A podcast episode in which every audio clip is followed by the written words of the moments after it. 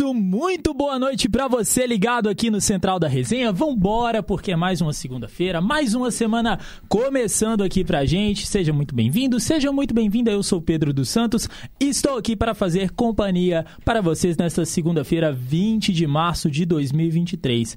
Antes de mais nada, aquele pedido de sempre, segue a gente nas nossas redes sociais, arroba Central da Resenha. Deixa seu like aqui no vídeo, aqui no Lab SG. Acompanha a gente também na Rádio PUC Minas e espalhe a palavra do Central da Resenha pelo mundo afora. Do outro lado do estúdio estão o Calma Lucas e está também o nosso querido e estimado Getúlio Nuremberg. Boa noite, pessoal. Boa noite, nossa Boa noite, audiência. Pedro. Boa noite, amigos do Central da Resenha. Boa noite, Getúlio. Boa noite, Pedrão. E é E isso, você né? que nos acompanha todos os dias. Todos os dias aqui fazendo companhia pra gente. Você tem alguma coisa pra poder falar, pra poder comentar? Entra no chat, vamos lendo aqui e participando ao Nosso ao querido Hadrian, o garoto do Minuto do Basquete, às quintas-feiras, já mandou se é boa Hadrian noite. ou se é Hadrian. Eu sempre fico na dúvida, mas Adrian, Hadrian, Hadrian. É, os Qualquer três, um. é, na dúvida vai HCS mesmo. Ele já eles. chegou no Boa Noite. O cara tá com a gente O mesmo. cara cola com a gente. Isso- Isso aí é exemplo, gente. Cole com a gente também, espalhe a palavra. peixe.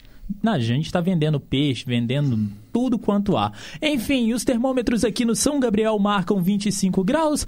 Temperatura deu uma estiada, agora o verão já tá prestes a terminar, né? O, o outono chega nos próximos minutos. E sem mais delongas, bora começar o programa de hoje.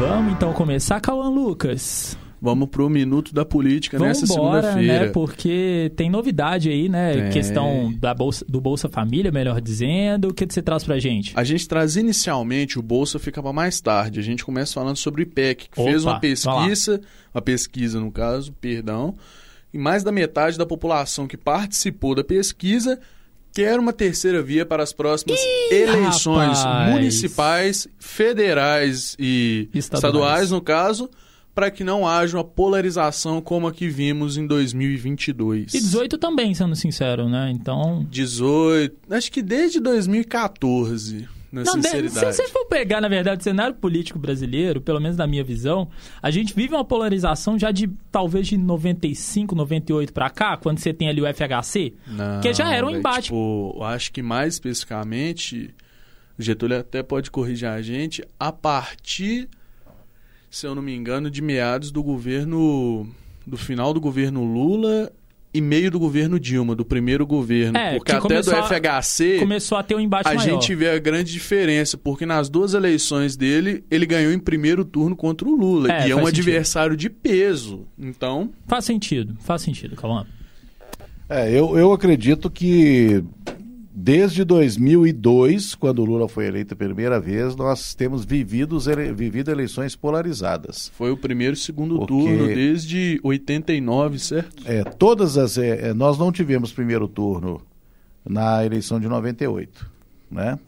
É, na verdade, nem 94 nem 98. Foi papum. É, por causa do Plano Real, o Plano Real foi o maior cabo eleitoral e Fernando Henrique é, venceu as duas eleições, 94 e 98. Mas 89 foi uma eleição muito disputada no Foi. segundo turno, né? Tanto que Teve aquela polêmica Silvio do Santos Collor, né? participou. É, exatamente. Nove- 2002 foi uma eleição muito disputada. É, tivemos um segundo turno aí entre José é, Serra Lula e José Serra. Em 2006, Lula e Alckmin, que hoje é o vice-presidente da República. você ver como é que são as coisas, né? Que irônico, igual a gente 2010, fala do, do É, Dilma e. Serra, 2014, Dilma e Aécio. Eu acho que foi a partir daí, na eleição de 2014, com Dilma e Aécio, é que é, as eleições começaram a ficar mais acirradas, mais polarizadas. O Brasil dividido em dois. E o, e o atual deputado federal, ex-senador, ex-governador de Minas, Aécio Neves, tem muita culpa nisso porque ele não aceitou o resultado da eleição de 2014. Né? Então o Bolsonaro fez escola. O Bolsonaro não, o Aécio fez escola. O Bolsonaro não foi novidade quando ele não aceitou o resultado das eleições do ano passado. Isso começou com o Aécio Neves, que saiu atirando quando não aceitou perder a eleição de 2014. E a Getúlio. partir daí nós começamos a ter um país é, dividido, dividido. Né? Um E vale salientar também, né? Vale lembrar para nossa audiência que o que essa situação do Aécio ela inflamou também né, em toda a polêmica envolvendo o impeachment da Dilma, porque os apoiadores do Aécio meio que se, né, se Era a junção né? entre o centrão, a direita liberal e a direita mais conservadora numa união que a gente até rendeu semana passada a partir das grandes manifestações de somada, 2013. somada a um segmento do judiciário e um segmento da mídia. Exatamente. Juntando todas essas forças, né, para tentar dar o resultado que não teve na eleição de 2014. Ou Exato. seja, era preciso tirar eh, Dilma do poder. Tanto que a gente vê muito essa grande polarização. Você, que é a nossa audiência, pode dar um Google e pesquisar também todos os grandes mapas eleitorais do Brasil é, pós o regime da ditadura militar, até mais ou menos o final do, do segundo mandato do Lula, eram muito variados. Por exemplo, na época do FHC, sempre era dois estados que sempre votavam no Lula, que era o Rio Grande do Sul e, se eu não me engano, é, Getúlio pode até corrigir, a Paraíba, se eu não me engano, a Paraíba. E depois Minas Gerais, na parte norte de Minas, centro e norte, começaram também a apoiar. E a gente vê, tipo, essa, é, essa mistura tendo um fim a partir da Dilma. A partir do primeiro mandato da Dilma, o segundo mandato e as eleições igual do, do Bolsonaro e do Lula também, a gente vê isso geograficamente, uma divisão sendo centro-oeste, sul de Minas, é, São Paulo, Rio de Janeiro para baixo, sempre votando é, em partidos de direita, norte, nordeste, parte de Minas Gerais e Espírito Santo votando em partidos, é, Mais à partidos do esquerda. espectro esquerda. Isso Agora, é verdade. essa polarização iniciada depois das eleições de 2014, na verdade, ela ela deu, ela acendeu, né? Ela acender no sentido de, de, de subir, não de acender no sentido de acender a luz, mas acender com SC, tá? É, houve a ascensão de grupos da sociedade que estavam, a gente parecia, pe- pensavam estar, a gente pensava estarem adormecidos. A direita é um exemplo disso. Né? Muitos dizem que a direita foi acordar de muitos fato. movimentos aí, inclusive Brasil movimentos que 10 foram anos. captados e cooptados por igrejas, né, por, uma, por uma série de por, por determinados partidos políticos, é, segmentos que a gente parecia, parecia que não existiam, mas estavam apenas adormecidos. Né? E esse movimento, que também não foi só brasileiro, né? houve uma ascensão da extrema-direita em várias partes do mundo. A né? gente vê na Argentina Vide- com o ex-presidente do Boca Donald Trump. Juniors. Olha o Donald Trump. fazendo uma estratégia aí, por exemplo. Ele mesmo anunciou que essa semana ele pode ser preso. Exato. Né? Claro que querendo angariar apoio, querendo angariar simpatia dos seus seguidores, né? Lembrando que nos É, Estados Unidos Provavelmente essa diferença Bolsonaro vai existe. seguir o mesmo caminho. Se isso se efetivar, o Bolsonaro, que anunciou né, mais uma vez o retorno dele ao Brasil para o final desse mês, é, e lembrando que é, ao mesmo tempo corre né, a passos largos a ação contra ele que pode levá-lo à inelegibilidade, né, se isso acontecer, ele provavelmente vai tentar capitanear isso, né? Para dizer, ó, tá vendo aí, ó, estou, eu, sou, eu estou sendo injustiçado. Lembrando que Para se a, transformar em um Marte. a- o pleito de 2022 ele foi o pleito mais acirrado do Brasil, Exato. mais até do que 2014. É, foi o- Chegou ao ponto de ser 51 milhões dos que votaram, 51%, digamos, melhor dizendo. 51,49. É, ou seja, se trazer para o número de milhões no Brasil, que estima-se que mais, é, quase um quarto da população se absteve de votar, 51 milhões votaram no candidato do PT, enquanto 49 no partido do PL. Então, a gente vê como que essa grande é, polarização tá maior do que a gente imagina. Só que eu acho, Cauã, aí já, já puxando um pouco o carro nesse sentido também, é, eu vejo também que muita gente meio que, que entrou naquele discurso do vou votar no um para não votar no outro. A gente já Sim. via muito esse discurso em 2018, mas eu acho que em 2022 ele se intensificou. Seja para quem votou em Bolsonaro, seja para quem votou em Lula. Então, assim, tem muito esse negócio, seja o antipetismo, o antibolsonarismo, é o famoso eu não quero fulano, então eu vou é votar... É o voto de rejeição, né? Exatamente. Eu rejeito esse, então eu voto no, no que pode derrotá-lo. Exatamente. A pesquisa do Ah, IPEC, Vira quase uma eleição plebiscitária. Tanto É que- sim ou não em relação a um determinado candidato. O levantamento que foi feito pelo IPEC entre os dias 2 e 6 de março, com dois pontos percentuais eh, para sim, para não no caso, tem como 57% dos entrevistados cansados dessa grande polarização de eu voto em um, eu voto em outro, eu voto em um por conta do outro e querem de fato uma terceira via no Brasil. Tanto que, desde todos os que foram entrevistados, 27 discordam totalmente ou em parte da afirmação, e ainda 5% que nem concordam nem discordam, e os outros 11 que não souberam o que responder. Agora, essa mesma pesquisa, ela tem algumas coisas que ela precisa ser estratificada para ser analisada com mais cuidado, né? Mas, por exemplo, nessa mesma pesquisa aponta que 41% aprovam o governo, O governo Lula. governo Lula, Sim. né? Mas tem uma pergunta nessa pesquisa, que é aquela pergunta assim, é, ou seja, a forma como você pergunta, você induz a resposta. Uma das perguntas que essa, que essa pesquisa fez foi: é, você tem medo da ameaça do O comunismo? fantasma do do, do comunismo. fantasma do comunismo? O fantasma do comunismo. Gente, de- é, é, em que situação nós temos alguma ameaça do comunismo? São alguns países bem isolados no mundo que têm, Quando de fato, nós tivemos regime só. comunismo aqui no Brasil? Então, é um- é uma realidade paralela que a própria pesquisa alimenta. É claro, se você pergunta para uma pessoa na lata assim, você tem medo da ameaça do comunismo, a pessoa vai responder, tenho. Primeiro que a pessoa não sabe o que é comunismo. A grande maioria não sabe o que é comunismo. A grande maioria tem uma visão muito distorcida sobre o que é comunismo e aí vai pensar em Cuba, vai pensar numa situação mais União próxima Soviética, Venezuela, Coreia do Norte. vai pensar na União Soviética, vai pensar na Rússia, ainda mais nesse momento de polarização aí porque tem a guerra Rússia Ucrânia.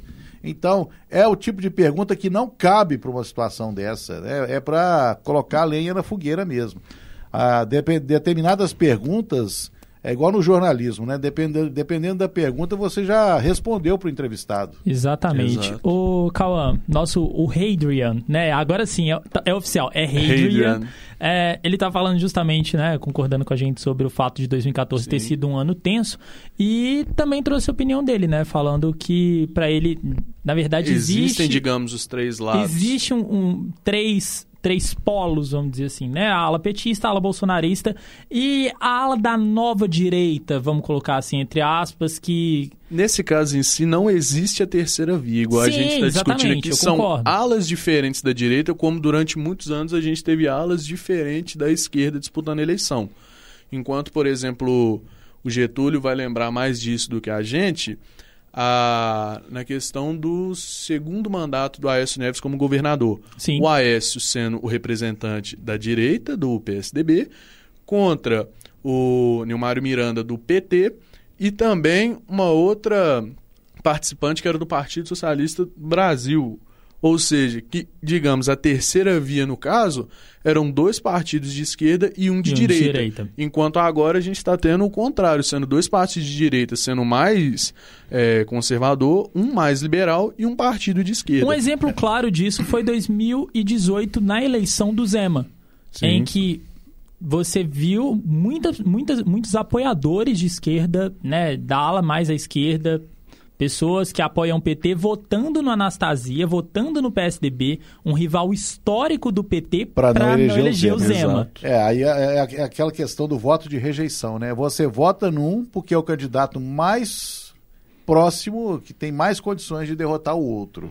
Sim, Não- sim. Você não vota por convicção, e esse é meu. Nessa época Você também, a gente analisando, é foi uma voto do, época voto, do voto de rejeição. que o candidato do PT estava, digamos, com a imagem meio queimada, ao Exato. ponto de que a gente vê que Pimentel, que foi é, é, Era o atual ganhador em governador. 2014, atual governador em primeiro turno contra o Pimenta da Veiga, dessa vez ele ficou com, se eu não me engano, entre 19% das intenções, pouquíssimo em comparação com o Zema e o É, tem, que- Anastasia. tem que levar em consideração que na eleição de 2018, né, pós Tinha um impeachment de antipetismo. Dilma, é, O antipetismo É, era tanto gigante. que nas eleições de 2016, que foi já no ano do impeachment da Dilma, é, Ou seja, nós tivemos uma eleição logo em seguida e, e o PT saiu muito chamuscado daqui desse, de, desse episódio e Eram não conseguiu, não conseguiu praticamente nenhuma prefeitura importante. Sim. No Né? frigir dos ovos, Getúlio, Cauã e nossa Sim. audiência,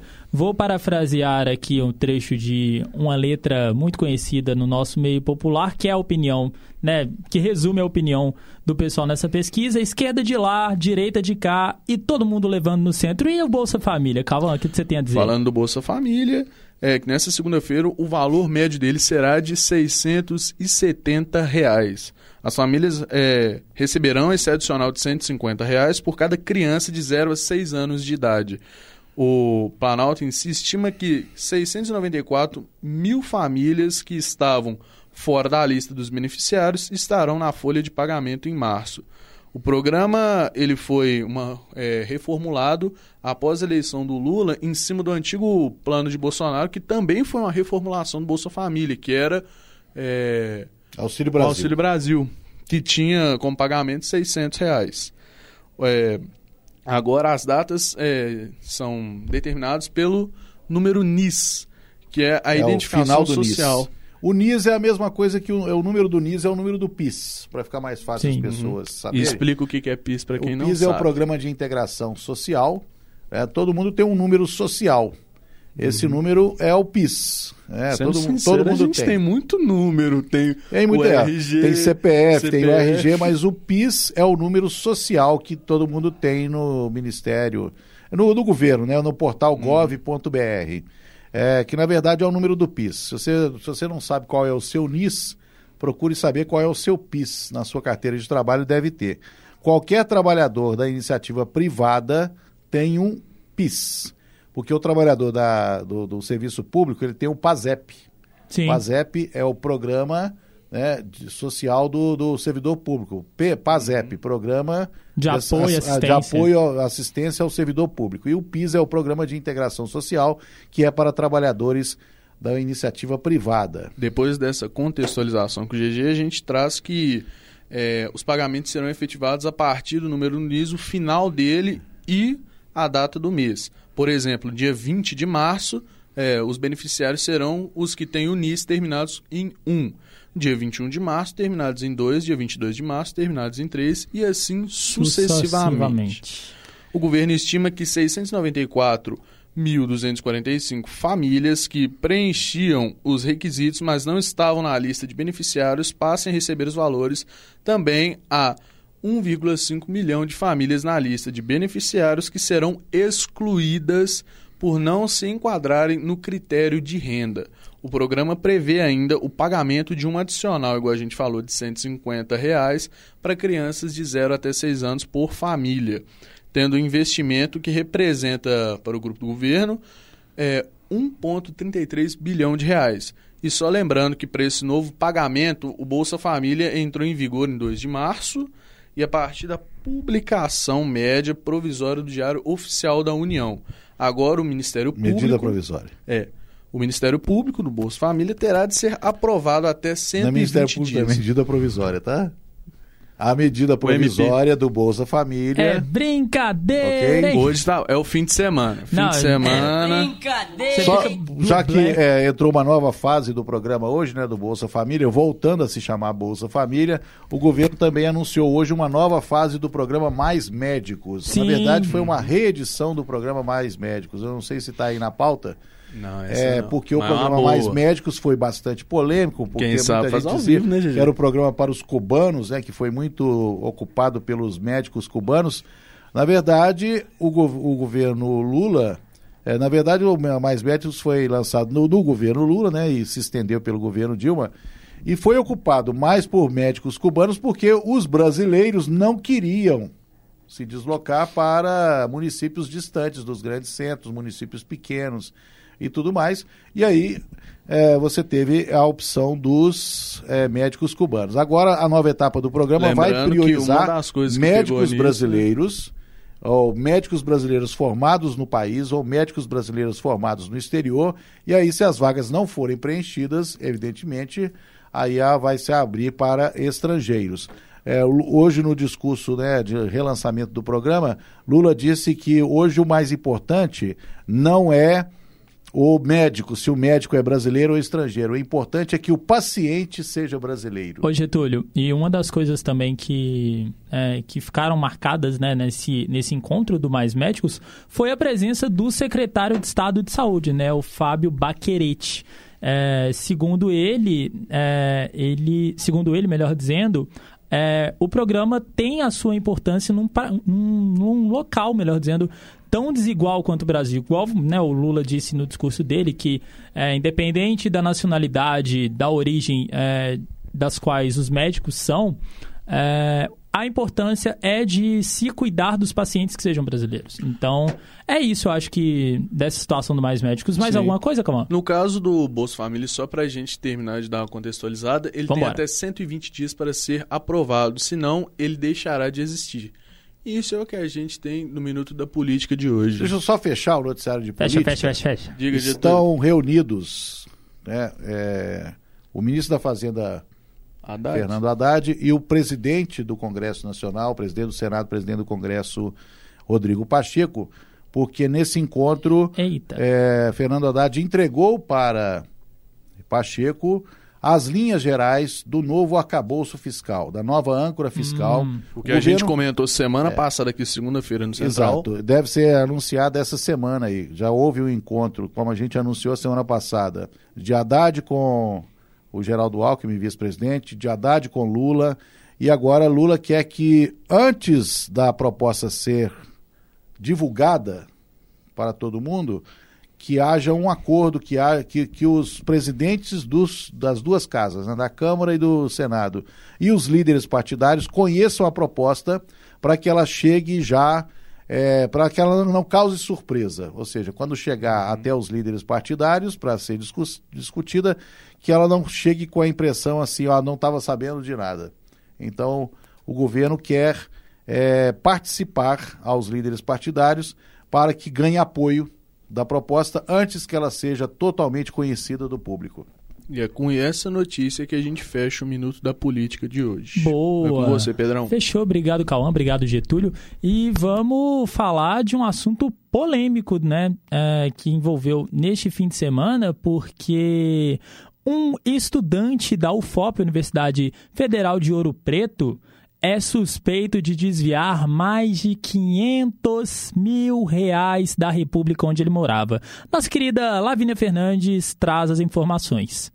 Isso mesmo, Pedro. Um estudante da UFOP, Universidade Federal de Ouro Preto, é suspeito de desviar mais de meio milhão de reais da República onde morava, no município da região central do estado. O aluno de Ciências Econômicas também era tesoureiro da República Partenon e tinha acesso às contas bancárias do local. Ele era um dos moradores mais antigos do local, o que fazia com que tivesse a confiança dos demais integrantes. Foi aberta uma notícia-crime junto ao MPMG, Ministério Público de Minas Gerais, para averiguar os crimes de delito de furto mediante fraude, além do bloqueio de valores nas contas do investigado. Segundo a instituição, os atuais moradores só tomaram conhecimento do ocorrido após serem procurados pelos advogados do suspeito no início do mês. Também, de acordo com a República, mesmo após o contato dos advogados, o indivíduo teria realizado movimentações bancárias indevidas.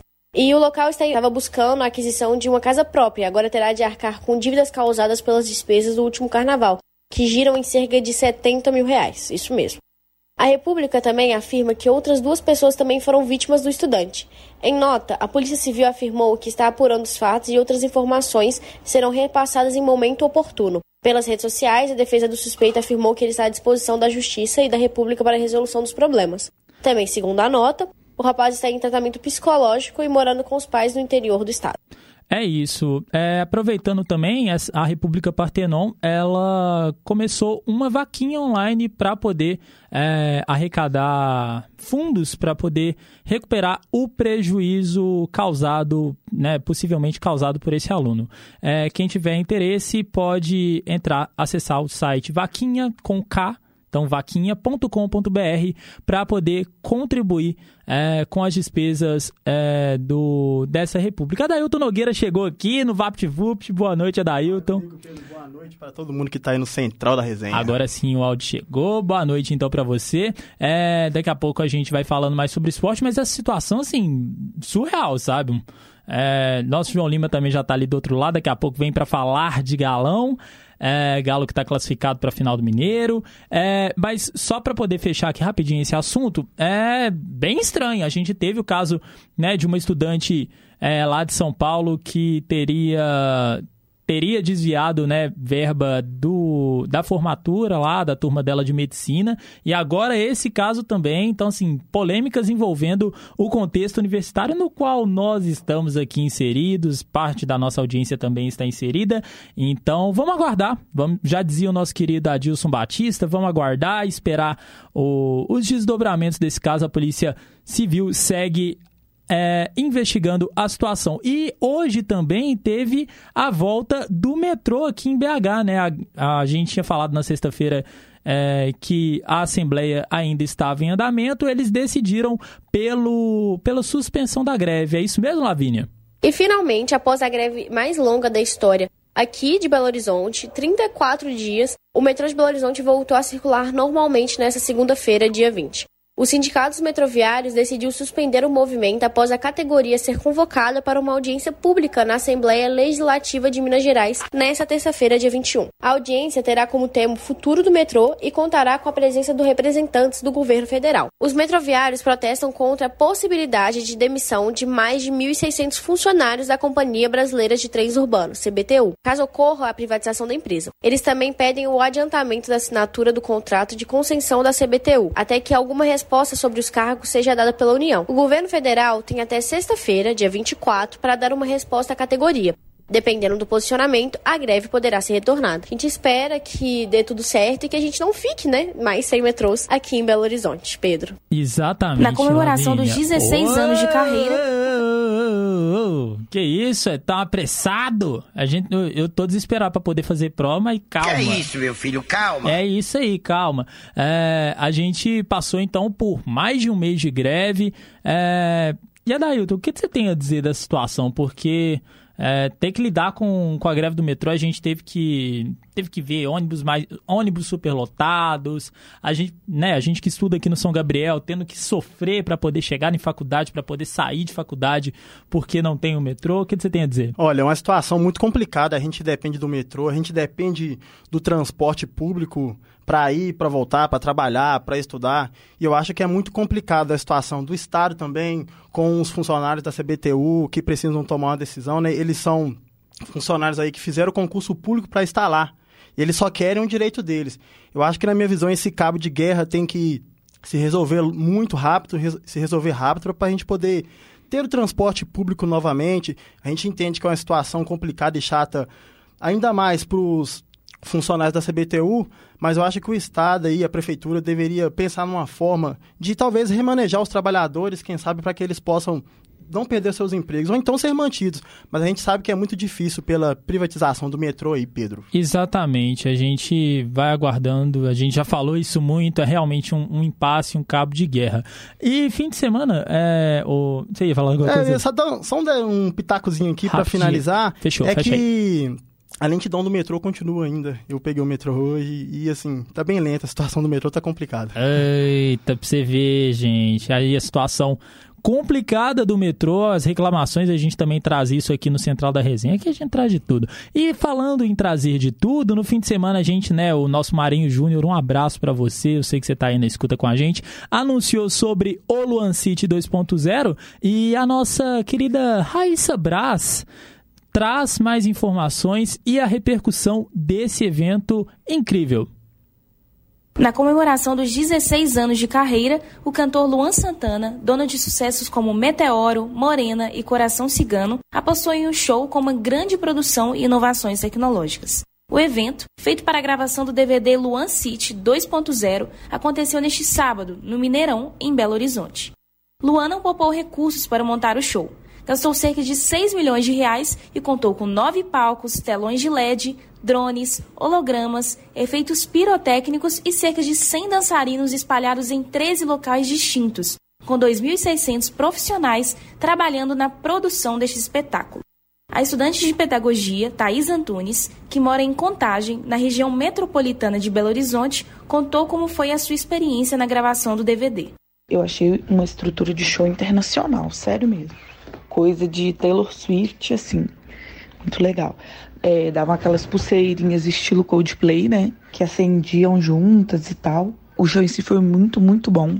Tava com muita cara de show internacional, na verdade, sabe? Ele trocou de figurino algumas vezes. Na verdade, as aberturas também foram muito boas. A questão da iluminação do estádio ficou impecável. O som estava muito bom, estava tudo muito, muito bem organizado. Antes de Luan subir ao palco, se apresentaram Marcos Bellucci, Raça Negra e MC Dom Juan. O evento foi encerrado com a apresentação do DJ e produtor mineiro Kush. No entanto, o DVD do sertanejo, que possui 25 lançamentos musicais, não contou com colaborações. É isso, então. Muito obrigado, Raíssa. Seja muito bem-vinda também. Foi a primeira participação dela aqui. É, que seja uma jornada de muito sucesso da nossa Raíssa Brás aqui no Central da Resenha. É, então, assim, evento que arrastou aí mais de 50 mil pessoas lá no Gigante da Pampulha, no estádio de futebol né, no estádio Governador Magalhães Pinto, enfim, eu não vou ficar reclamando mais dos eventos no Mineirão. É, agora vamos para o caderno mais movimentado do dia, bora falar de esporte, porque teve muita coisa do fim de semana. É isso mesmo, Adailton Nogueira, o que você tem para trazer de novidade pra gente? É isso aí, Pedro. Tem campeonato brasileiro. Ó, oh, me desculpem. Tem campeonato estadual, Atlético, Cruzeiro. Tem também Cruzeiro sendo campeão hein, pela nona vez do Campeonato Sul-Americano de Vôlei em Interclubes. O Cruzeiro que foi, venceu pela nona vez e o cubano Lopes foi o maior pontuador com Boa. 22 pontos e também foi eleito aí o melhor jogador da competição. A partida aconteceu no Centro Esportivo Mário Brum Negreiros, em Araguari. Com o título, o Cruzeiro se classificou para o Mundial de Clubes também. É, lembrando que será disputado na Índia o Mundial de Clubes e ainda não tem data definida. Possivelmente ali entre outubro e novembro, geralmente é, quando acontece.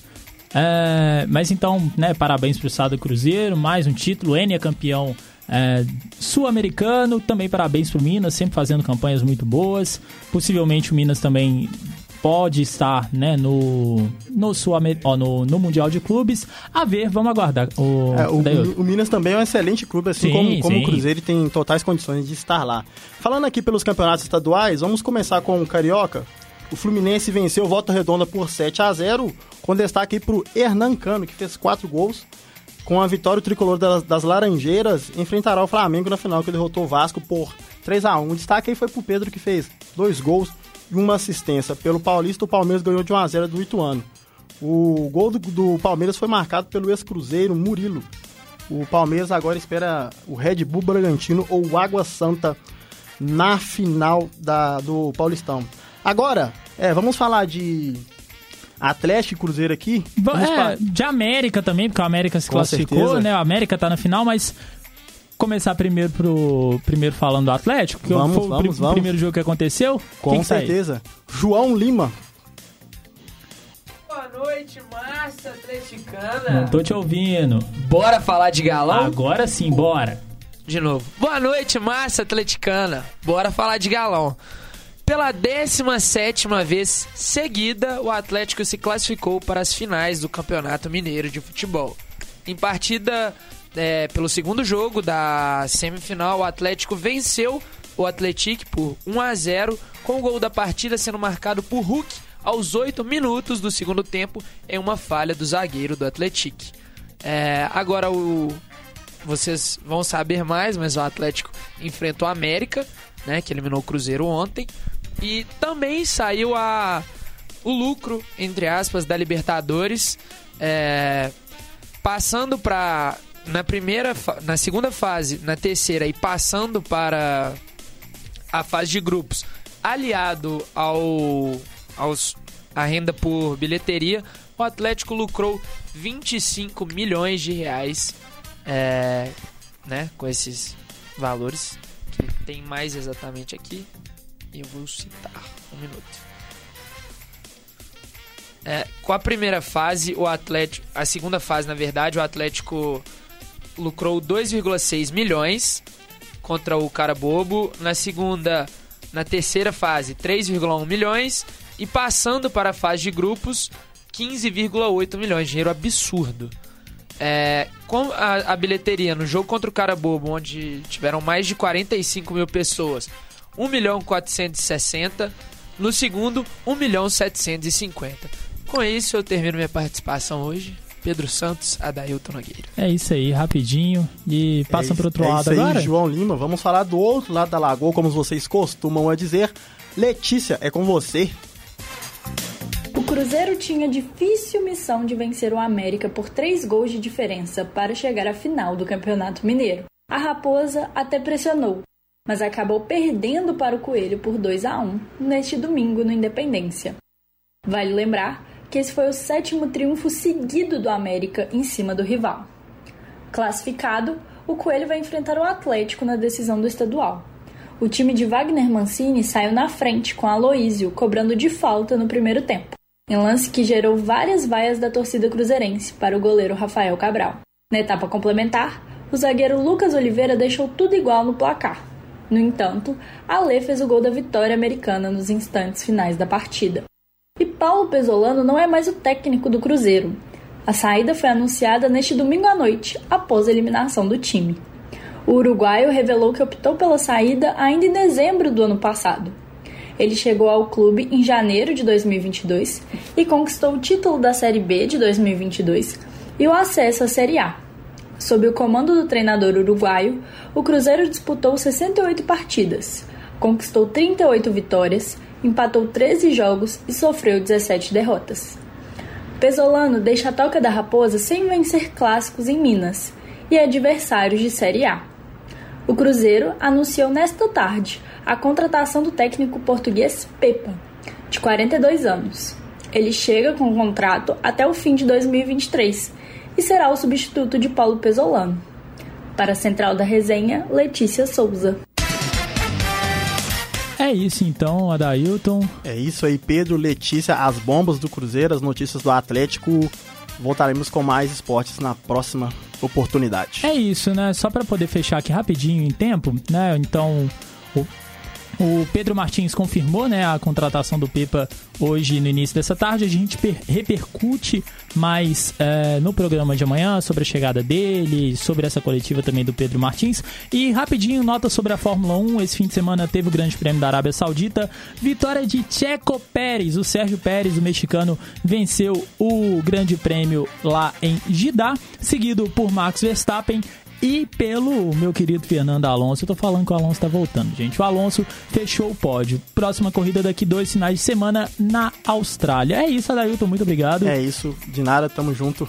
Valeu, valeu. E obrigado, Dailton. Obrigado, João. Obrigado, Getúlio. Obrigado todo mundo. E principalmente muito obrigado a você que nos fez companhia nesta segunda-feira, 20 de março de 2023. A apresentação hoje foi comigo, Pedro dos Santos. A produção de Adailton Nogueira, Lavínia Fernandes, Raíssa Brás, Cauã Lucas e João Lima. Trabalhos técnicos com Cauã Lucas, Alexandre Morato e Rainer Meira. E a coordenação é do nosso querido Getúlio Nuremberg. Lembrando que a gente tem o nosso Instagram, acompanha a gente lá, arroba Central da Resenha e espalhe a palavra pelo mundo afora dos, desse querido e humilde programinha.